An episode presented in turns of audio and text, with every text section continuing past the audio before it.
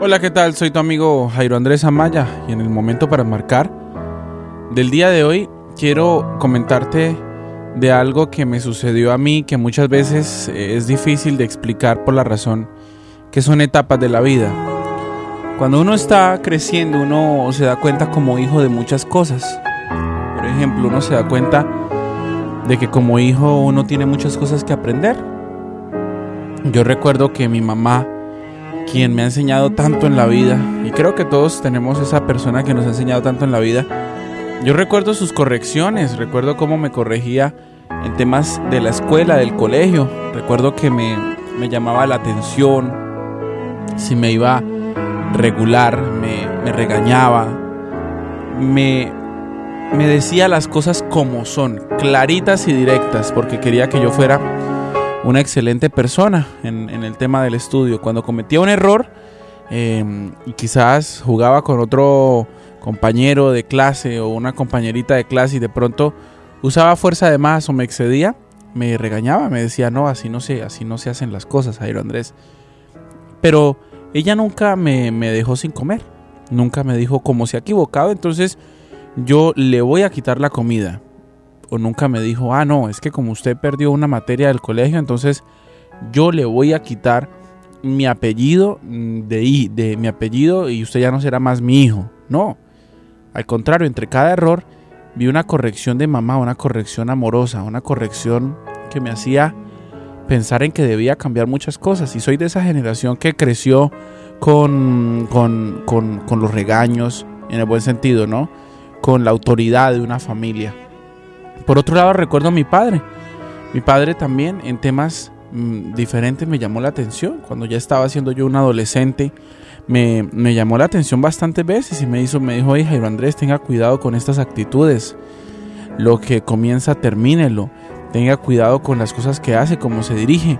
Y aunque algunas personas opinaban acerca de la educación de mis padres con, con sus hijos, en el caso de mis hermanas, mi caso, donde se vieron forzados a a obligarnos a, nosotros mismos a exigirnos, a luchar, a salir adelante, a, creer en nosotros mismos, a tener una autoestima sana, a ser buenas personas, a, a, procurar el bien. Y aunque muchas personas opinaban, inclusive personas cercanas nuestro círculo de amistad, nuestro círculo social, me di cuenta de algo, que a pesar de todos mis errores, que cualquier otro muchacho hubiese cometido o cualquier otro hijo hubiese cometido, nunca dejé de llamarlos papá o mamá y nunca me dejaron de llamar hijo. Todo esto lo digo porque en este tiempo se nos olvida que Dios es nuestro Padre. A Jesús le preguntaron, Señor, enséñanos a orar. ¿Y qué dijo Jesús? Cuando oren, oren así, Padre nuestro que estás en el cielo. Y luego me, me impacta algo que dice, y luego dice, danos el pan de cada día y perdona nuestras ofensas. O sea, y yo preguntaba, ¿por qué primero se le, por qué primero Jesús nos enseñó a pedir el pan y luego a pedir perdón? Y es por una razón muy sencilla, es que antes que pedir perdón o antes de que Dios nos dé el perdón, él nos da el pan, porque él es más padre que juez.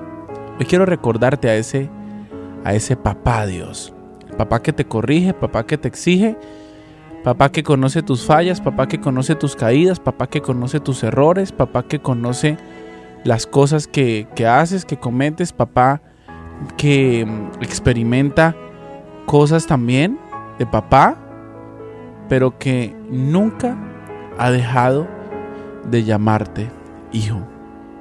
Espero que este mensaje haya impactado tanto tu vida como impactó la mía. Compártelo con alguien. Envíale esto a alguien. Y dile, hey, hey, hey, hey, hey. No lo olvides.